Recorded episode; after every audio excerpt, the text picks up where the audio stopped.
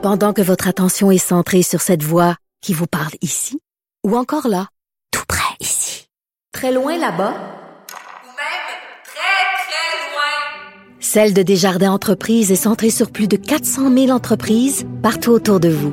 Depuis plus de 120 ans, nos équipes dédiées accompagnent les entrepreneurs d'ici à chaque étape pour qu'ils puissent rester centrés sur ce qui compte, la croissance de leur entreprise.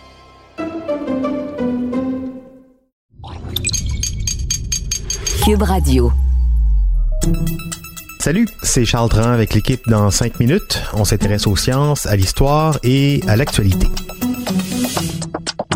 Aujourd'hui, on parle de villes, de villes en chantier. Après vous avoir parlé d'Econ City, un projet immobilier mégalomane qui promet de naître au Sénégal dans les prochaines années, on s'est demandé si ailleurs dans le monde, des projets de villes futuristes avaient l'ambition aussi d'apparaître. Est-ce que ça prend juste beaucoup de moyens et un ego de superstar pour créer à partir de rien une ville immense avec l'ambition de révolutionner notre façon de vivre? Quel est l'impact de ces projets auprès des gens, mais aussi auprès des territoires?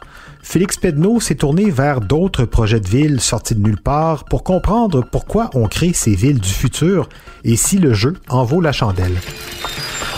C'est curieux, mais aucun des projets est né d'une plateforme électorale ou d'un projet politique, si on veut. C'est en général plus le fruit d'investisseurs qui ont fait affaire directement avec leur gouvernement.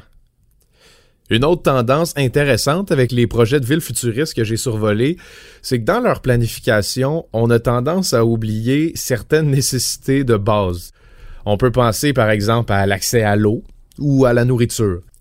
On le sait, des villes qui se constituent normalement dans l'histoire le font souvent au bord d'un cours d'eau ou proche de ressources agricoles. On peut penser à Londres avec la Tamise, par exemple, à Rome avec le Tibre, à Paris et la Seine, ou évidemment à Montréal ou Québec et le fleuve Saint-Laurent.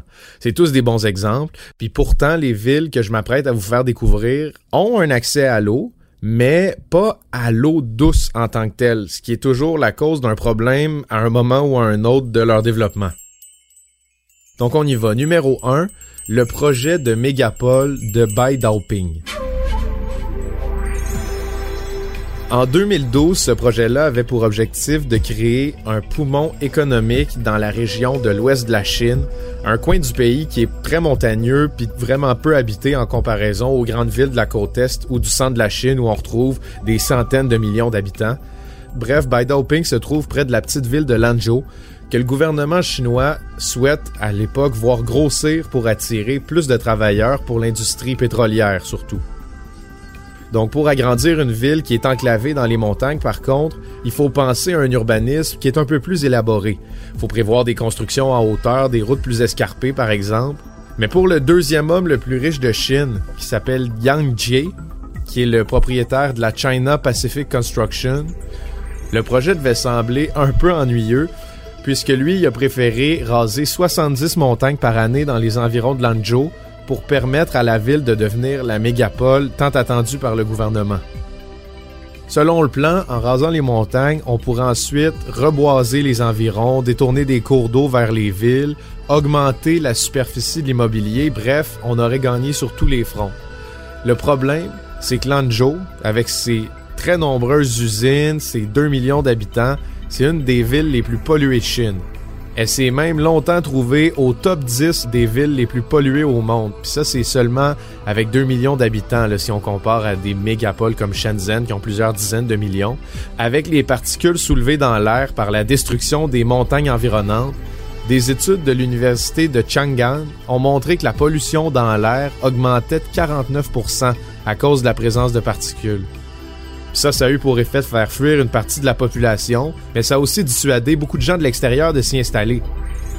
Et puisqu'il y a moins de montagnes, les précipitations ont été plus nombreuses, les glissements de terrain et les inondations se sont multipliés dans la région. Aujourd'hui, la ville a toujours des très gros problèmes de pollution de l'air, les eaux environnantes sont très polluées, mais elle a réussi son pari d'attirer de plus en plus de travailleurs pour son industrie, étonnamment. Donc, c'est à se demander qui, qui est véritablement gagnant dans ce scénario-là, les investisseurs ou les gens qui sont venus habiter là, dans des très mauvaises conditions.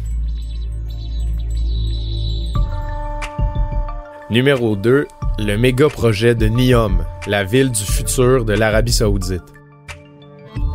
Niom, c'est la promesse d'une ville construite de toutes pièces sur le bord de la mer Rouge.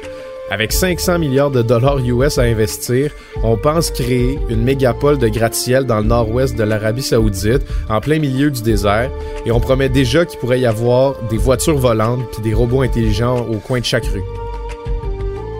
500 milliards du budget saoudien, à un moment où le gouvernement accumule déficit sur déficit à chaque année depuis 2014 et en même temps que le prix du pétrole se porte plutôt mal depuis un certain temps et c'est encore pire avec la pandémie, eh bien 500 milliards dans ce contexte-là, ça peut en rendre plusieurs sceptiques.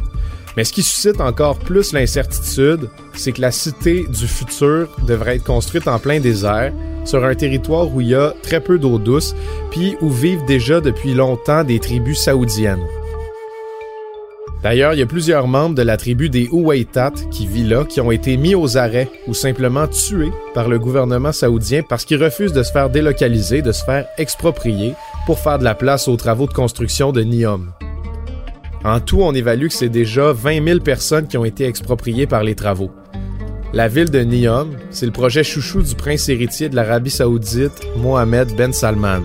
Selon les plans, elle aurait même une lune artificielle qui éclairerait la ville durant la nuit. Le numéro 3 va vous faire sourire parce que c'est un vieux projet que vous connaissez même très bien.